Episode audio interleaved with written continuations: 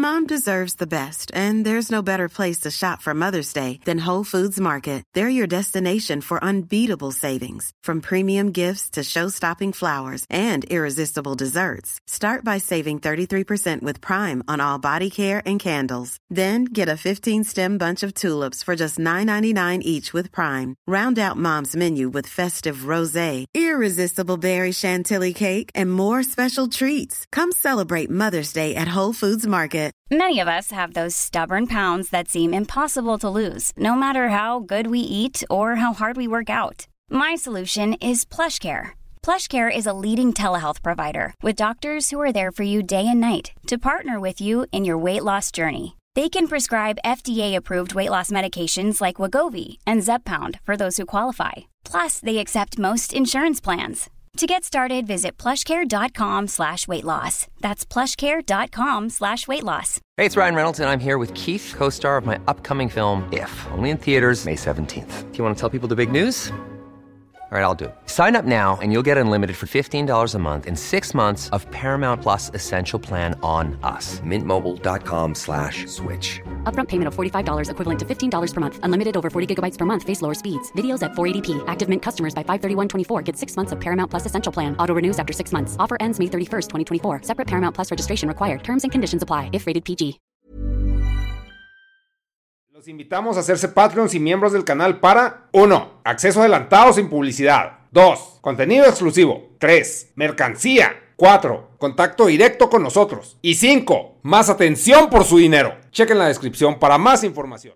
¿Qué onda banda? ¿Cómo andan? Fíjense que todavía no sé cómo empezar este audio por la sencilla razón de que pues no puede empezar como el S, ¿no? Entonces eh, ya pensaré a ver cómo, cómo empezará, no, no, no, no tengo nada ahorita en mente, pero por lo pronto, pues que, pedo, chavos, vamos a ahí aplicarla. Este, no sé, eh, estaba pensando cómo ponerle este contenido, porque van a decir, ¿y por qué estoy escuchando a este pendejo, ah? si yo quiero el pinche mundo? Bueno, es que nos propusimos entrando este año de meterle duro, duro a Spotify. Y para meterle duro, pues necesitamos crear contenido que pues llene la semana, ¿no? Y parte de esa estrategia, pues es, o sea, hacer estas mini cápsulas, ¿no? Y te están viendo, pues, el pinche mundo que está saliendo a veces tres veces a la semana. Están viendo también el Dharma Project que está saliendo una vez a la semana. Eh, anda de vacaciones la semana pasada, chavos. Así que por favor no la hagan de pedo. Si nos hace falta de repente. Entonces, cuando recién empezamos, yo le dije a Negas, le dije, güey ¿seguro que quieres hacer tres por semana? Y él dijo, sí, güey, a huevo. Y yo ya sabía, ya sabía que al principio sí iba a andar acá pues muy motivado y luego de repente pues iba a ocupar o la chingada y pues nos iba a llenar. Entonces, pues ya platicando en, juntas creativas, ¿verdad? Creativas intrínsecas dentro del equipo que conforma el, el, Club, pues llegamos a la conclusión de que pues me toca hacer mi hablada, ¿no? Y pues bienvenidos al primer episodio del S-Cast. Eh, ¿Por qué le puse así? Pues porque no se me ocurrió de otra manera. No sé cómo más ponerle y no le iba a poner Hechacast. Entonces es el S-Cast. Y pues yo les estuve preguntando en mis directos de Twitch y todo que sí que les gustaría que hablara. Y pues aquí alguien me mandó este sus temas, sus preguntas. Eh, muchas gracias a Alex Ábalos por por mandar estas, estos temones turbios. Y pues hay uno que me da mucha atención que es, es muy recurrente en los streams. Que mucha gente me pregunta hacks para aprender inglés. Que si cómo le hago yo, cómo le hice para aprender inglés, para mejorarlo, etcétera, etcétera. Pues miren, déjenme les platico un poquito de, de dónde empieza mi historia en, el, en estos mundos de la, de la lengua anglosajona inglesa. Eh, pues yo desde niño empecé en cursos de inglés. Creo que cuando tenía como 7 años, algo así, me empezaron a llevar a, cursos de inglés así con una señora que tenía una escuelita de inglés ahí por la colonia donde vivía. De ahí, pues fue todo, casi toda la primaria. En la secundaria entré en una secundaria bilingüe. Y en, la prepa sí fue pues, cero inglés, porque la prepa donde entré era pública y era un poco más técnica. Entonces, o sea, no había tanto exposición al inglés. Pero sí de repente me tocaba leer textos por la carrera en la que yo estaba desarrollándome, que era este mecatrónica. Entonces sí, casi toda la documentación que existía existía en inglés. Y cuando entré a la carrera pues en el TEC de Monterrey sí es de a huevo el inglés. De hecho, llevé ciertas materias en inglés y llevabas como un curso de regularización en inglés. La gente que entraba con 0-0 inglés casi se pasaba toda la carrera con cursos de inglés. La gente que ya llevaba poquito avanzado el inglés, hacías un examen te decían, no, pues este pendejo sí más o menos le sabe. Y ya te ponían como en uno o dos cursos de inglés. Y ya después de ahí tú puedes escoger algún otro idioma que quisieras aprender. Yo estudié alemán un año y medio. Pero no me acuerdo de nada porque jamás lo practiqué. Y ahí va a mi eh, siguiente eh, pues ya entrando al tema, ¿no? O sea, lo que ahora sí son los, los hacks, entre muchas comillas, de cómo aprender inglés. El idioma, chavos, es algo que tú practicas todos los días, ¿ok? Y a nosotros, eh, cuando se nos enseñan segundos idiomas, sobre todo en Latinoamérica, que no tenemos tanta exposición a muchos idiomas, porque pues son terrenos extremadamente grandes. O sea, estamos diciendo que en, pues simplemente en el estado de Chihuahua caben uno o dos países europeos fácilmente. Entonces, en Europa tú manejas en tu carro dos horas y ya cambiaste de país, de idioma, de, cultura, de arquitectura, de todo, ¿no? En México o en el continente americano en general no es así. Para empezar, nuestro, tú manejas dos horas en México y no llegas más que al siguiente municipio de tu estado, ¿no? Y en el mejor de los casos que ibas a lo mejor por ahí por el centro de México, donde son un poquito más chiquitas las ciudades, pues igual sigues hablando español y, sigues viendo la misma arquitectura y todo. En Estados Unidos es la misma.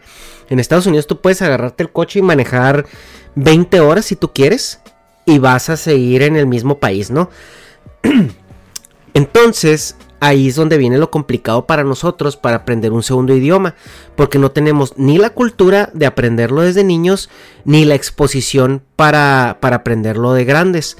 Eh, en Europa es muy fácil que la gente sepa hablar dos o tres idiomas más que por, por cultura, por necesidad, ¿no? O sea, porque si tú vives en Francia, tienes ahí enseguida a España y, y también tienes enseguida a Alemania, ¿no? Entonces, dependiendo de la zona donde vivas, te toca aprender varios idiomas y es muy orgánico. Por ejemplo, mi profe alemán, él, era de Bélgica, me parece, nació en Bélgica. Y él decía, es que yo para cuando me gradué de la primaria ya hablaba 3, 4 idiomas, porque mi idioma nativo era francés. Pero si manejábamos 10 kilómetros al sur, ya tenía la tele en italiano. Si manejábamos 10 kilómetros hacia el otro lado, ya la tele estaba en, en, en alemán. Y si viajamos tantos kilómetros a otro lado, ya la tele estaba en. En este. Estaba en. ¿Cómo se llama? En. en, el, que hablan en Holanda. Eh, holandés, que es muy parecido al alemán, ¿no? Es que lo estaba confundiendo con el Dutch y el Deutsch. Eh, se, pronuncian muy, muy parecido, ¿no? El Deutsche y el Dutch.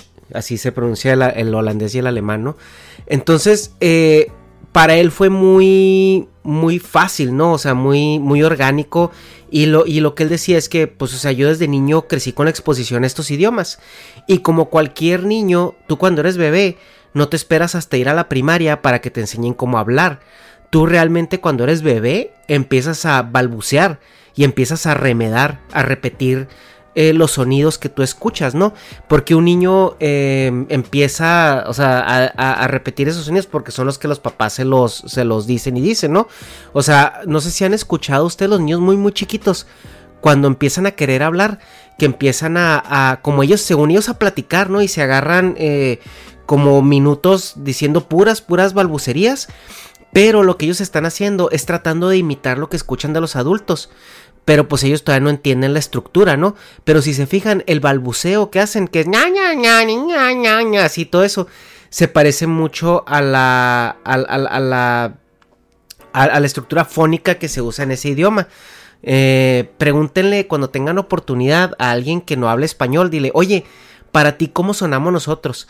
Y les va a decir, y, a mí me resultaba muy gracioso este ejercicio cuando llegué a Estados Unidos porque se les, les preguntaba, ¿no? A, mis, a mis amigos y así como nosotros eh, cuando es en inglés, que ay, washing en gran, washumara la galleta, o sea, así los gringos nos arriman a nosotros de es raro, como que tratan de pronunciar mucho la R, ¿no? Para, para remedarnos. Es muy, es muy gracioso, de verdad es, es, muy gracioso escucharlos tratar de remedarnos. Bueno, eso es lo que hace un bebé. ¿Qué es lo que hace el bebé después para empezar a decir palabras? Pues bueno, es que empieza ya a tener control sobre su garganta, sobre su lengua, empieza a distinguir eh, pausas y sonidos específicos, sílabas, etcétera, etcétera. Y por eso cuando dicen mamá, pues todo el mundo se vuelve loco, ¿no? Y como el niño ve que todo el mundo se vuelve loco, pues lo empieza a repetir porque sabe que cada vez que repita mamá o cada vez que repita papá, pues se, va a volver loca la gente alrededor de él, ¿no? Y ya esto pues se, se aúna con el despertar de la curiosidad, de que el niño empieza a darse cuenta de que, pues de que tiene manos, de que tiene pies y empieza a agarrar cosas, ¿no? O sea, un niño cuando se da cuenta que tiene manos, por eso avienta toda la chingada. O sea, porque él se da cuenta que tiene injerencia con el mundo que lo rodea.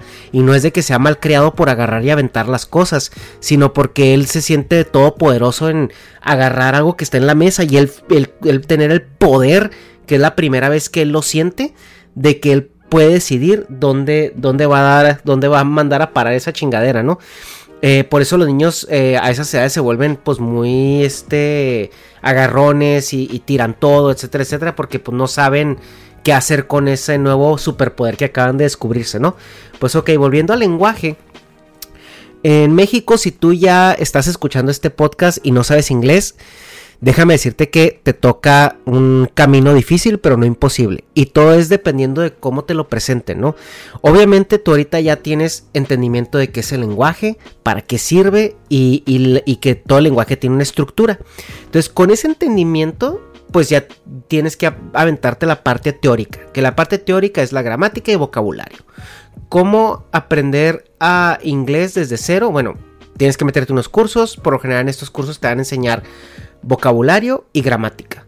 Si tú aprendes la pura gramática, que fue a mí lo que me pasó en alemán, y en alemán me aprendí la gramática este pues bastante bien, pero en vocabulario quedé muy rezagado, porque como que la estructura de, los, de las clases, ahora que lo pienso, no estaban muy bien hechas como para que te enseñaran el vocabulario junto con la gramática. Y en, cuando llevé clases de inglés, a mí me gustó mucho este sistema porque me acuerdo que era la lección número uno y, y la temática era la cocina, ¿no? Entonces te enseñaban 30, mm, 40 palabras que tenían que ver con, con este, con la cocina, sí, que cómo se dicen los sartenes, los platos, la, estufa, la licuadora, y ya agarras tu lección de gramática aplicando ese vocabulario. Y, era muy fácil porque yo, recuerdo que yo de niño me ponía a escribir las palabras del vocabulario 10 veces.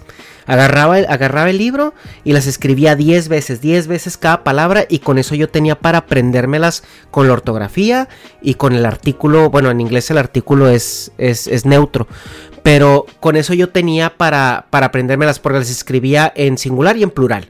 Entonces escribía 10 veces la palabra en singular, 10 veces la palabra en plural y ya, ya me aprendía 40 palabras nuevas, ¿no? Y eso era a lo mejor una vez por mes, una vez cada 15 días. Ahora la gramática pues sí requiere un poquito más de, de que la estudies. Honestamente, la gramática es algo difícil de inicio porque cada lenguaje tiene su estructura. Afortunadamente el inglés tiene una estructura muy sencilla. El inglés se habla en tres tiempos. El español son cinco tiempos, el, alemán son seis tiempos y el creo que en finlandés son siete tiempos. Que esto es cómo puedes configurar tus, tus oraciones y cómo puedes conjugar tus verbos, etcétera, etcétera. Entonces el, el inglés es súper, súper sencillito. Por eso, aunque tú hables mucho el inglés, aunque tú digas todo en presente y suenes como Tarzán, te vas a dar a entender muchísimo mejor que en español, porque español sí tiene muchísimas más inflexiones y una y la manera en que estructuras una oración puede significar tres, cuatro cosas diferentes. En inglés no.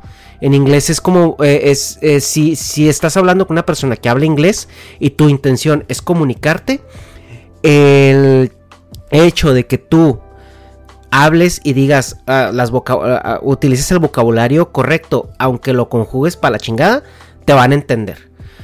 Otra cosa que You should celebrate yourself every day, but some days you should celebrate with jewelry. Whether you want to commemorate an unforgettable moment or just bring some added sparkle to your collection, Blue Nile can offer you expert guidance and a wide assortment of jewelry of the highest quality at the best price. Go to Bluenile.com today and experience the ease and convenience of shopping Blue Nile, the original online jeweler since 1999. That's Bluenile.com. Bluenile.com. Hold up. What was that? Boring. No flavor. That was as bad as those leftovers you ate all week. Kiki Palmer here, and it's time to say hello to something fresh and guilt-free. Hello Fresh. Jazz up dinner with pecan-crusted chicken or garlic butter shrimp scampi. Now that's music to my mouth. Hello Fresh. Let's get this dinner party started. Discover all the delicious possibilities at hellofresh.com. Nosotros cometemos mucho el error es sentirnos apabullados, ¿no? Con este...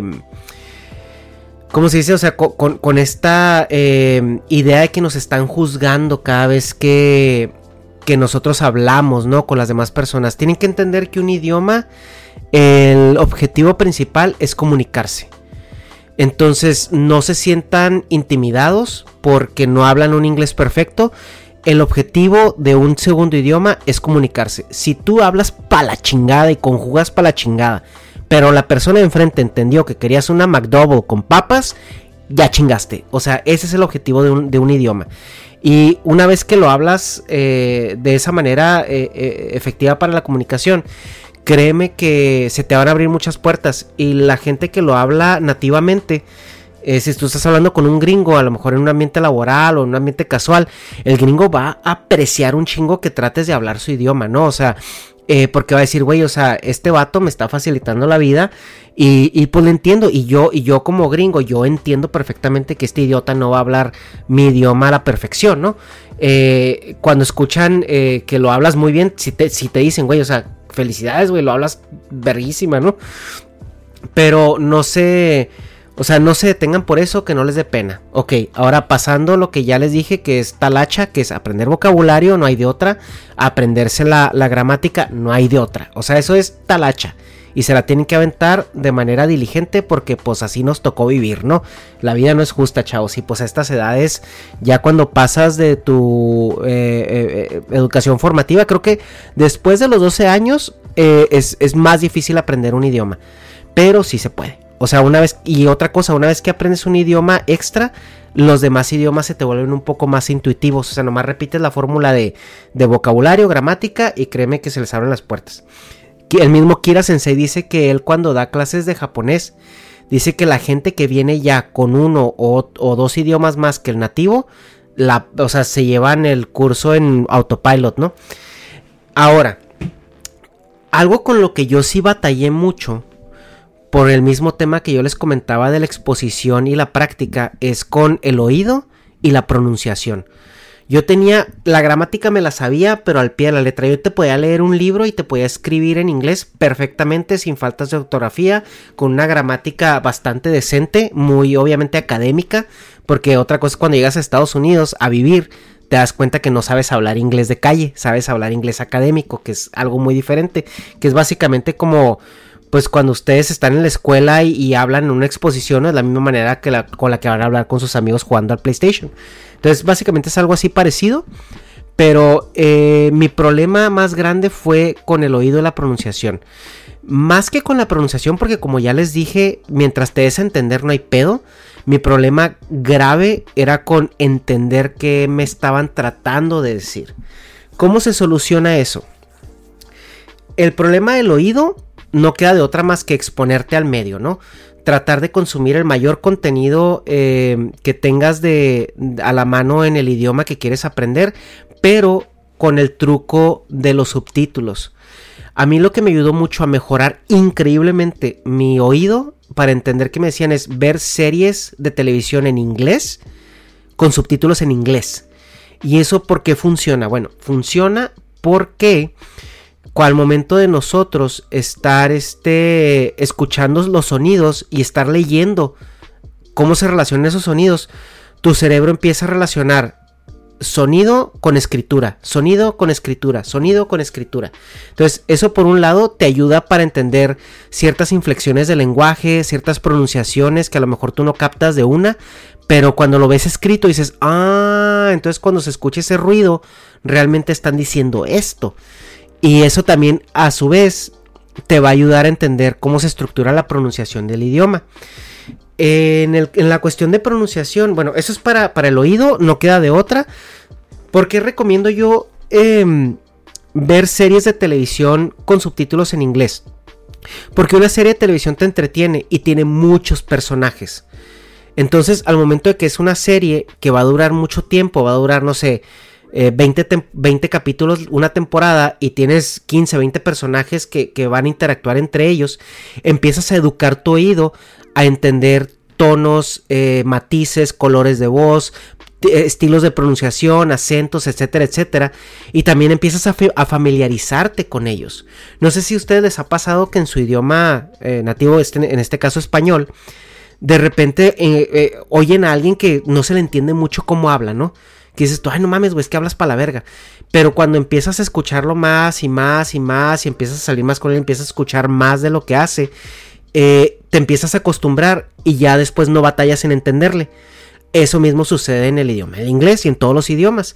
Entonces tú al principio a lo mejor este vas a escuchar, no sé, este personaje de esta serie que estás viendo y al principio vas a sentirte, ok, pues todo esto es nuevo, las voces son nuevas, los colores son nuevos y estoy aprendiendo un idioma nuevo, entonces tardo más en entenderle.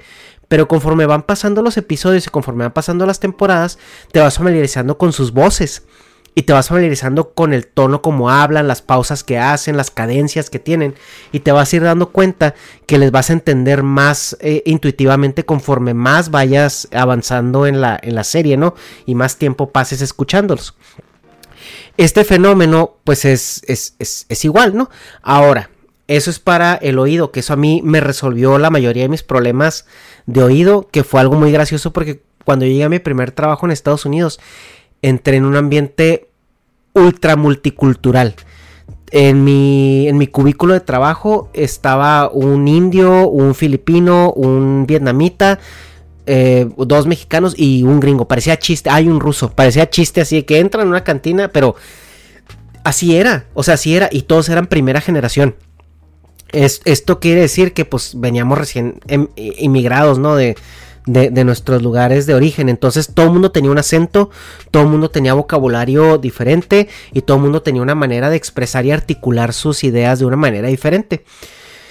Entonces eso a mí también me forzó demasiado a acostumbrarme a acentos, a entender, a, ser más este eh, hábil, ¿no? O buscar más información para, para, entenderlo. Y pues también me puse a escuchar muchísimos podcasts. Una vez que yo ya pasé la, parte visual, que era ver series y, con subtítulos y todo esto, entonces empecé a escuchar podcasts para, para forzarme a entrenar el oído ahora sí en su etapa máxima, ¿no? Eh, yo eso es lo que les recomiendo, que sean diligentes en esa parte. Ahora, la pronunciación. Volvemos al ejemplo de los bebés. Los bebés no les enseñan a hablar con un cuaderno y les dicen, escribe esta palabra 20 veces y, y, trátala de pronunciar. Los bebés arremedan. Entonces lo que yo hacía, aprovechando que estaba viendo estas series de televisión con subtítulos, cada vez que yo veía una palabra nueva, que no sabía qué significaba o algo así, o que me llamaba la atención cómo se pronunciaba, eh, que decía yo, güey, es que, o sea, veo cómo se escribe, pero no tiene nada que ver cómo se pronuncia. Entonces yo lo que sé es que le ponía pause y arremedaba al actor. O sea, no sé, que decía cualquier palabra, eh, eh, por ejemplo, credentials. Y, y, el vato era credentials. Y yo lo arremedaba, o sea, así, credentials, credentials, y hasta gesticulaba más, ¿no? Así para, para hacer que el sonido que saliera de mí se pareciera lo más posible a como este vato lo está haciendo. Ahora, pues claro que es fingir un acento, claro que es fingir una pronunciación, pero es que así aprendimos a hablar todos. O sea, nosotros cuando empezamos a decir nuestras primeras palabras de bebés, no, no, no estábamos siendo mamadores queriendo sonar como la otra persona. O sea, éramos bebés aprendiendo a comunicarnos e interactuar con otra persona. ¿Y cuál era esta manera? Pues a remedar los sonidos que la otra persona balbuceaba, ¿no? Porque para nosotros era balbucear. O sea, e, e, esa persona yo no entendía ni madre lo que estaba diciendo cuando era un niño o un bebé, pero sí escuchaba sonidos y, para mí eran balbuceos. Entonces yo, yo imitaba esos balbuceos, ¿no? Y es, la manera en la que a mí me ayudó mucho con la pronunciación. Eh, fijarme, o sea, en las palabras, cómo se pronunciaban, cómo sonaban y desligarlas eh, fonéticamente de su escritura. O sea, decir esto es nuevo, el inglés es un, idioma diferente, los sonidos son diferentes, no tengo por qué pronunciarlos pensando en, el idioma español y se trata de remedarlos. Entonces ahora yo ya, yo ya relacioné un balbuceo con una palabra escrita. Y básicamente así vas reentrenando tu vocabulario.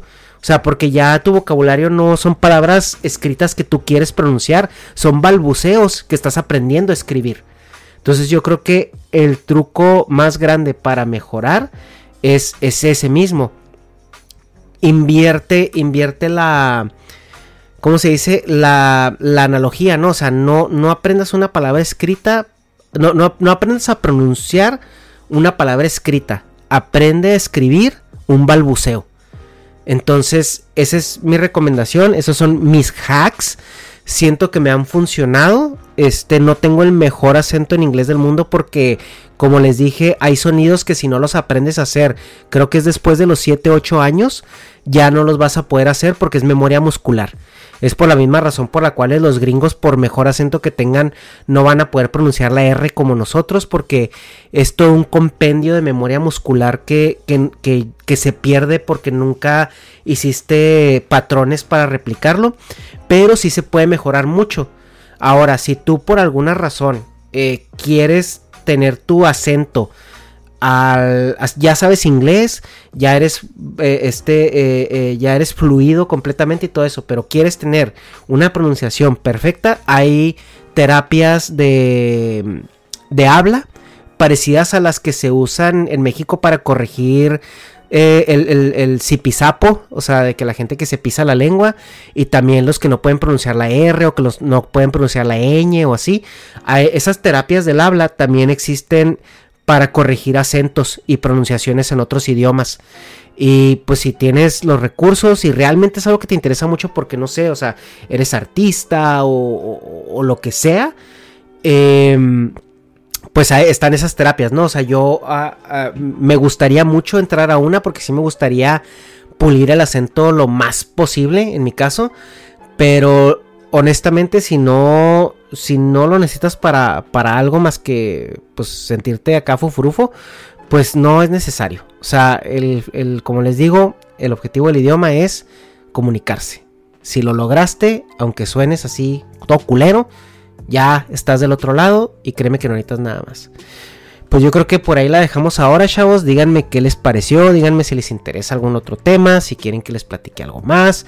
Eh, tengo ahí por ahí otros eh, dos temitas ahí pendientes, pero eh, mándenme por Twitter, arrobenme o mándenme un DM con el tema y, y todo. Y pues este, aquí estoy al pendiente y aquí voy viendo Em, pues qué, qué, dudas o qué inquietudes tienen ustedes acerca de todo esto. Y pues espero que esto les sirva y, pues se pongan a practicar y todo y se quiten esos tabús mochos mexas que, ay no, si no lo haces perfecto no vale, no vale.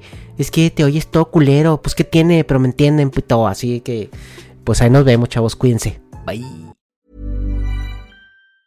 Ever catch yourself eating the same flavorless dinner three days in a row? Dreaming of something better? Well, HelloFresh is your guilt-free dream come true, baby. It's me, Kiki Palmer. Let's wake up those taste buds with hot, juicy pecan-crusted chicken or garlic butter shrimp scampi. Mm. Hello Fresh. Stop dreaming of all the delicious possibilities and dig in at HelloFresh.com. Let's get this dinner party started.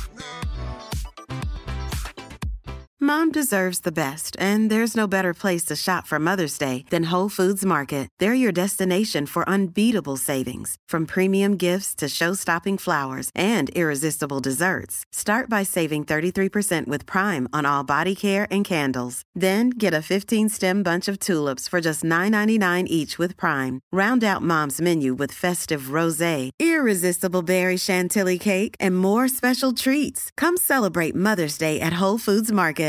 Hi, I'm Daniel, founder of Pretty Litter. Cats and cat owners deserve better than any old fashioned litter. That's why I teamed up with scientists and veterinarians to create Pretty Litter. Its innovative crystal formula has superior odor control and weighs up to 80% less than clay litter.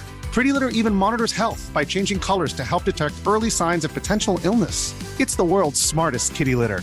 Go to prettylitter.com and use code ACAST for 20% off your first order and a free cat toy. Terms and conditions apply. See site for details.